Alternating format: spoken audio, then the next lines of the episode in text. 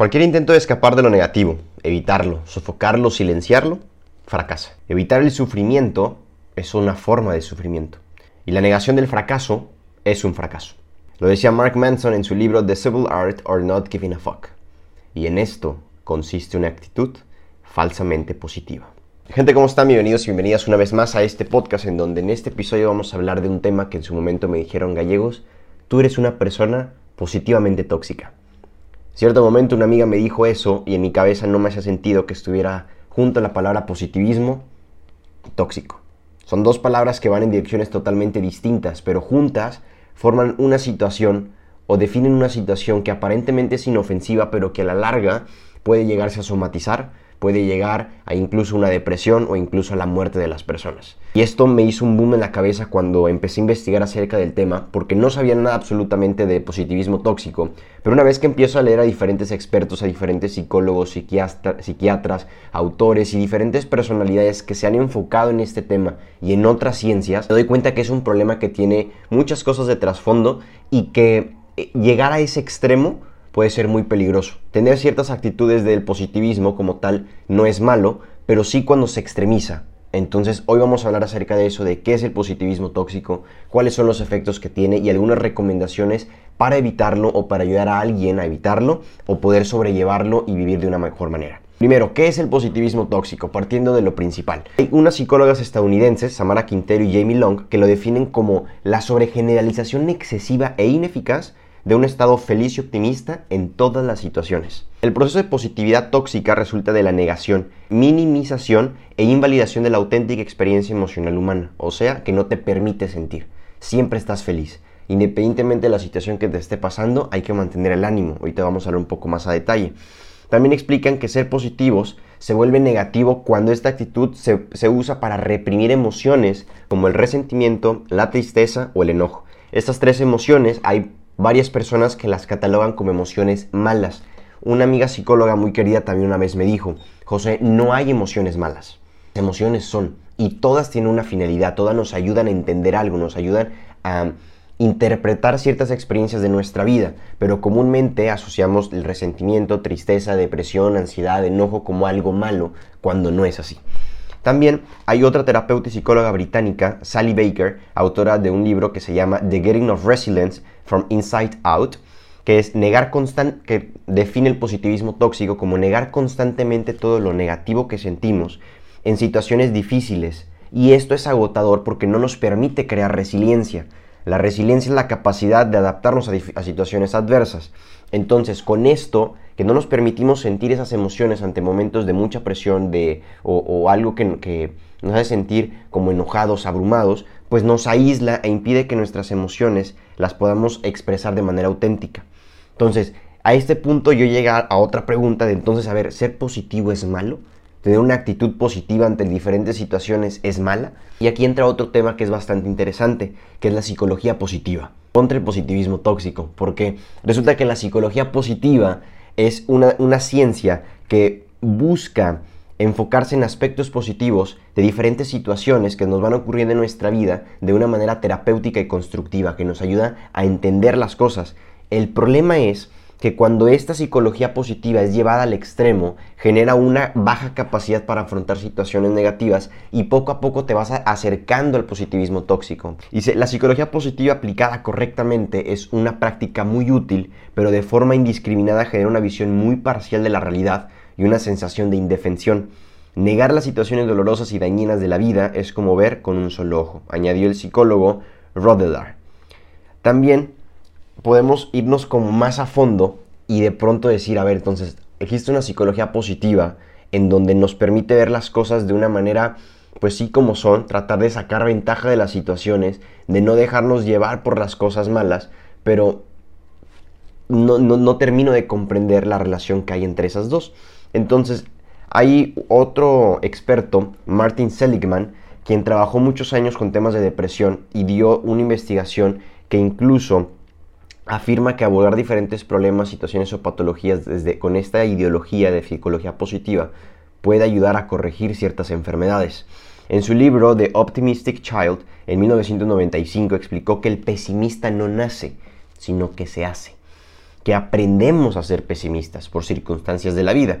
Sin embargo, también decía que podemos combatir ese pesimismo y transformar nuestros pensamientos negativos en otros más positivos. No podemos descartar que de repente se nos mete en la cabeza cosas que no nos ayudan, que nos detienen, que nos frenan, que nos afectan, que no queremos que estén ahí y empezamos a caer en cierto pues en cierta negatividad y hay personas que consideramos pesimistas. Pero esto tampoco quiere decir que, ah, si me siento triste, busco ponerme feliz. Si estoy llorando, pues busco sonreír, busco hacerme reír. Si estoy enojado, busco hacerme sentir, busco hacerme sentir contento, porque ahí caeríamos en la positividad tóxica, anulando esos sentimientos de tristeza, enojo, frustración, desesperación, con tal de irnos al otro extremo porque se siente mejor, ¿no? Entonces, la clave aquí es no llevar la psicología positiva, no no llevar esta idea de sacar ventaja de las situaciones a un positivismo, a ese extremo. Y resulta que esto está de moda. El positivismo tóxico está de moda. Baker cree que sí, que está de moda. Y se le atribuye a las redes sociales porque nos obligan a comparar nuestra vida con las vidas perfectas de otras personas. Y hay una tendencia constante de mostrar las cosas perfectas y a la larga resulta agotador y no es real. Para todo esto encontré que hay 7 signos para detectar la positividad tóxica. Te los voy a compartir de la manera más resumida posible. Uno es ocultar o enmascarar tus verdaderos sentimientos. No permites que salgan, no permites expresártelos. Número 2. Tratas de seguir adelante ignorando o descartando una o varias emociones. Número 3. Te sientes culpable por sentir lo que sientes. Número 4. Minimizas las experiencias de otras personas con citas o declaraciones que te hacen sentir bien. Eso también es un poco egoísta la otra persona se siente mal y con tal de tú sentirte bien y decir algo que no tiene sentido y no le va a apoyar, nada más lo dices, entonces mucho cuidado. Número 4, tratar de darle otra perspectiva, por ejemplo, el podría ser peor, en lugar de validar tu experiencia personal. Número 5, avergüenzas o castigas a otras personas por expresar frustración o cualquier otra cosa que no sea positividad. Número 6, ignora las cosas que te molestan con un es lo que es. ¿Y esto cómo afecta nuestra relación con las demás personas? Pues principalmente si lo vemos en las redes sociales, genera cierto individualismo y una falta de empatía con las otras personas. Hay una falta de conexión con la realidad, una negación completa de lo que estás viviendo y la del bienestar de, tu propia vida. Se generan ciertas máscaras que terminan por caerse y revela un cúmulo de sentimientos ignorados en el interior. Genera también un estrés y un desgaste porque comúnmente estás tratando de ponerte esa máscara de estar contento, de estar feliz, de tener buena actitud, e incluso cuando estás que te lleva a la fregada. Tratas de aparentar y eso te consume. Reprimir esas emociones cuesta mucho trabajo y a la larga tiene consecuencias muy serias que incluso puedes caer en una depresión. Hay otro autor que dice que todas las emociones que reprimimos se somatizan, se expresan a través del cuerpo y muchas veces pueden llegar a formar una enfermedad. Cuando negamos una emoción, resulta que ésta encuentra una manera alternativa de expresarse.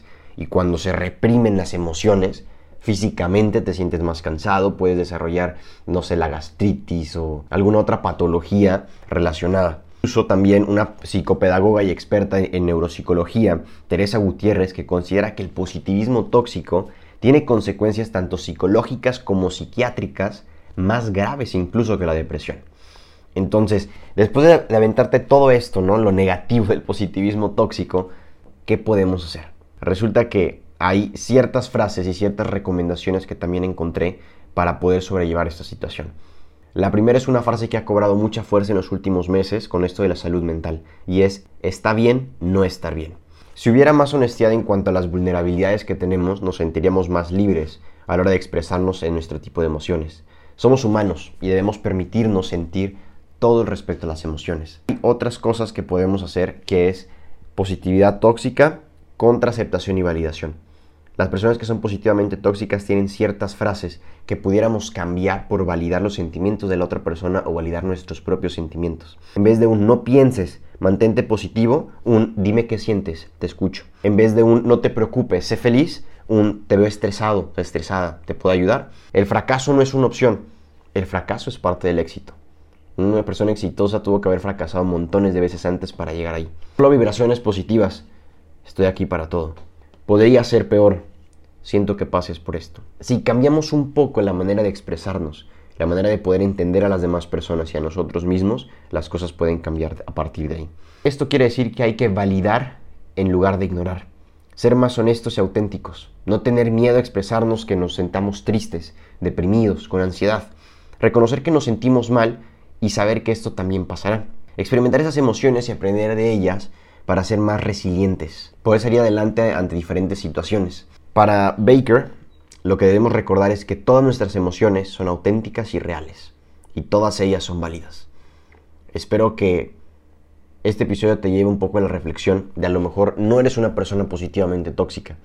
Posiblemente tienes algunas actitudes, como yo, y las redes sociales tienen un impacto muy fuerte en esto, porque nosotros decidimos que compartimos. Yo decido qué compartir.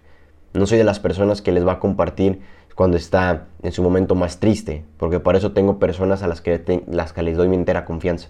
Yo comparto aquí lo que yo decido, lo que yo considero que les pueda servir, lo que yo considero que es de valor. A lo mejor doy mi experiencia después de haber tenido un momento de breakdown, un momento de, de angustia, de frustración, de tristeza, de mucho enojo, pero no lo voy a hacer en el momento porque sé que estoy sesgado, que estoy pues nublado y no puedo compartir algo tan objetivo a lo mejor. Entonces, no hay que dejarnos llevar tanto por lo que vemos en las redes sociales. No hay que juzgar tampoco a las personas por la apariencia o por lo que podemos ver o lo que sabemos de ellas, porque hay otras cosas que esas personas han decidido no compartir contigo. Entonces, en este episodio espero que te haya quedado un poco más claro de qué es el positivismo tóxico, cuáles son sus efectos en la vida si se maneja de una manera pues irresponsable o inconsciente y que puedas implementar la psicología positiva en tu vida, que puedas poner en práctica tus fortalezas, que las puedas potenciar, que puedas sacarle provecho a todas las situaciones que la vida te pone y así poder vivir pues una vida feliz. Yo soy José Gallegos and that's all for today. Chao.